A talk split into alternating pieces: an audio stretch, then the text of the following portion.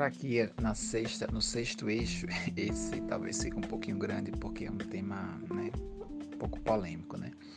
Reorientação da política de drogas. Olha, se tem uma coisa que a gente já aprendeu, é que existe uma relação direta entre violência, é, em todos os sentidos, de letalidade, sistema prisional. Pense aqui, a gente tem basicamente duas divisões de polícia: polícia civil e polícia militar. Militar é aquela que atua logo de frente.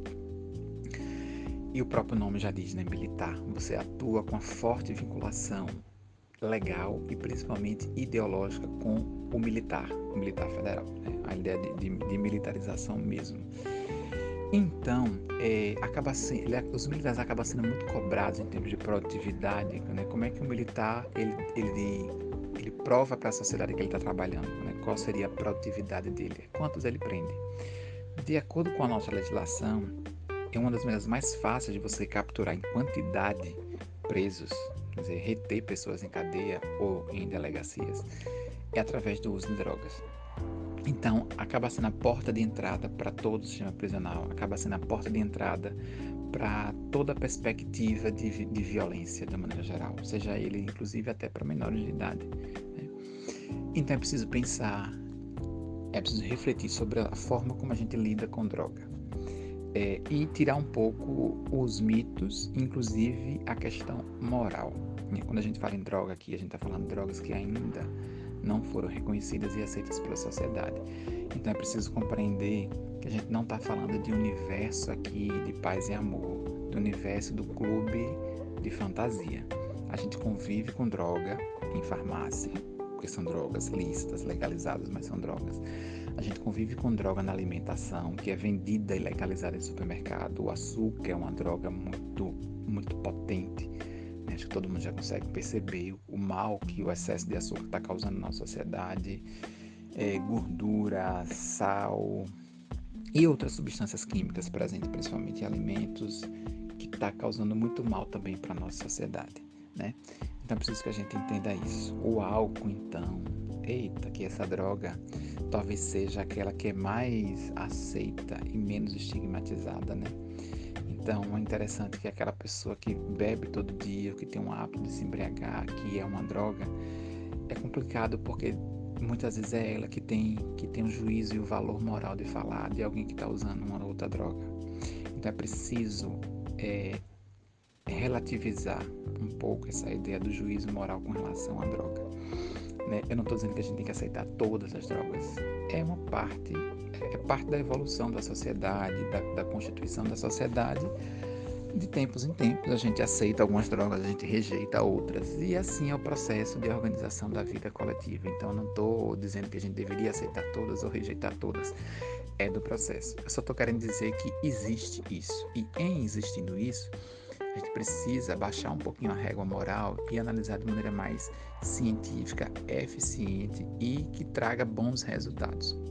Dito isso, é, meu, a, a, primeira estratégia aqui, a primeira indicação para esse eixo, que é drogas, seria retirar o consumo de drogas da esfera criminal e criar é, objetivos específicos para diferenciar do tráfico né, eu costumo dizer o seguinte, olha, é, a gente tem aquele cara que ele tem um, um, uso abusivo de droga e, e, aliado a isso você tem uma atuação no tráfico, uma atuação em outras formas de crime. Isso tem que ser tratado de um jeito. Por outro lado, você tem um grupo considerável de pessoas que apenas são viciados naquela droga. Não, não cabe aqui fazer o juízo moral delas. O que eu estou querendo dizer é o seguinte: é, é que ela vai ter acesso à droga? Ela acaba tendo acesso à droga junto com aquele que é viciado e que pratica crimes. Então, quando a gente vai diferenciar aqui uma coisa da outra, seria dizer o seguinte: é, e se a gente conseguisse separar eles? Para que a gente olhasse para o viciado e desse um tratamento a ele, uma abordagem, e aquele que é viciado e comete crimes, a gente vai tratar de uma outra forma. É preciso uma outra abordagem. É disso aqui, né, que eu estou falando, né, desse, desse, desse diferenciamento, né. Então, aí vai exigir a gente pensar na política de drogas de apreensão, separar o usuário do traficante, isso é extremamente importante. O usuário precisa ser tratado, o usuário viciado precisa pensar em políticas de saúde para ele. É preciso oportunizar formas para que ele pare de ser viciado, para que ele consiga se libertar desse vício. E tem alguns viciados que às vezes estão num nível muito louco, muito intenso, que a melhor coisa que você pode fazer por eles de maneira emergencial é reduzir danos. A gente chama de política de redução de danos. Tem gente que está num nível tão louco de uso de crack que antes de você pensar em, em tirar ele desse mundo, você tem que pensar em reduzir o dano daquela droga que ele já faz em excesso. Às vezes fuma crack numa latinha de refrigerante. Se você pensar em um, se a gente pudesse disponibilizar para ele um, um, material esterilizado para que ele não fique exposto a outras, né, a, enfim, a outras, a outras formas de letalidade. E enquanto isso, a gente vai vendo estratégias para poder né, tirar ele desse mundo. Né? preciso tirar essa, esse véu, digamos assim, moral e entender a coisa no sentido mais prático. Né? Investir em programas de prevenção e, e redução de danos para que as pessoas que têm problemas com drogas, então, assim que começar alguém ver algum sinal de que está entrando no mundo da droga, o que é que faz, né? Como é que a gente acontece, né? O que, que, que a gente pode fazer? E aí é preciso é, ter, um, ter um, um olhar muito mais horizontalizado, porque a gente costuma perceber muito bem quando alguém está entrando nas drogas ilícitas, mas a gente costuma ser muito permissivo quando um adolescente começa a fumar. Aí essa droga também precisa ser prevenida, isso daí também precisa ser combatido. Só que a gente fecha o olho para isso. Então, é, e aí? o menino, é aquele mesmo menino que a gente diz, não, não consuma droga, não ande com o menininho que faz isso, é, droga é ruim, é, aquele, é esse mesmo menino com, com 13, 14 anos, 12 anos que o pai enche o copo com cerveja e entrega a ele. Então, e aí a gente não vai falar também do álcool enquanto droga, a gente não vai falar do vício do álcool, a gente não vai falar sobre a responsabilidade que ele tem que ter no uso daquela droga. Então, quando a gente fala em política de prevenção, é preciso que a gente seja muito mais eficaz e fale de droga de maneira geral, fale de prevenção de droga de maneira muito mais ampla, né? É, voltando à questão da, da, dos danos, que eu acho interessante, só pra, não sei se ficou muito claro, né? A ideia de que a gente precisa. Eu não estou dizendo que a gente vai incentivar as pessoas a fumarem, incentivar as pessoas a serem viciadas, mas é porque tem gente que está no nível tão intenso que só aquilo dali é que vai fazer com que a gente, a partir dali, comece a pensar em outras estratégias. É, vamos aqui para outras. Regular a produção, distribuição e consumo de cannabis para uso medicinal e adulto. Aqui, de novo, a gente precisa tirar o véu né, da moralidade do senso comum entender a cannabis em sua perspectiva medicinal e o que alguns costumam dizer que é o uso recreativo, embora a grande comunidade entenda que o uso recreativo é um pouco maluco, né? Porque o que seria o uso recreativo, né? É o uso que você faz dentro do parquinho, né? E, o, não, o uso não recreativo, ele, ele é o quê? ele é um que você faz de cara fechada, enfim.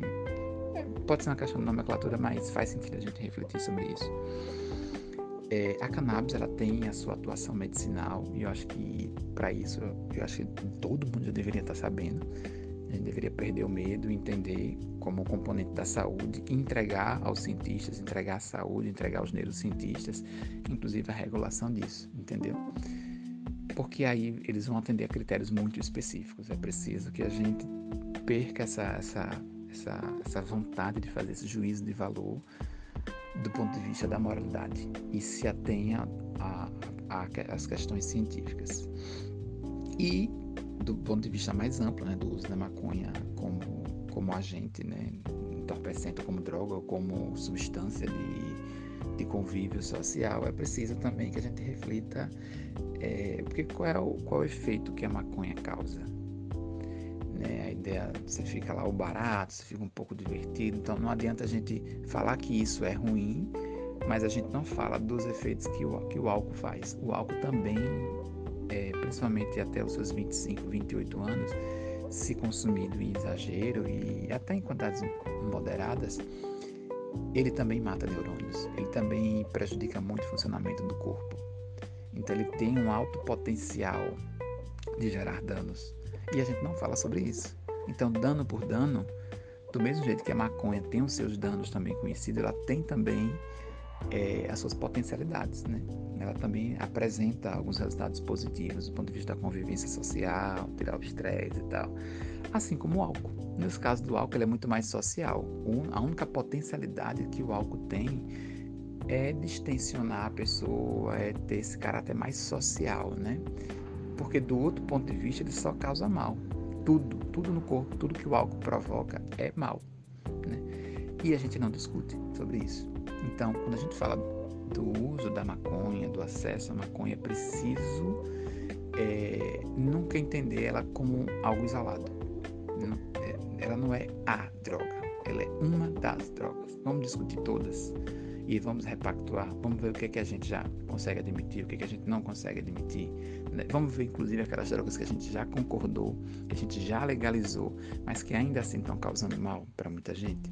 Né? Quantas crianças, quantas mulheres, quantos adultos sofrem no final de semana com embriaguez dentro de casa, principalmente na periferia. Né? Quanta violência é cometida em função do abuso de droga. E a gente, do abuso de álcool, né, especificamente aqui e a gente não comenta sobre. A gente fica focado só na maconha como se ela fosse o único problema. Né? Vamos entender isso numa perspectiva mais, mais geral, né? E é isso, termina aqui o sexto eixo. Vamos agora para o nosso sétimo e último.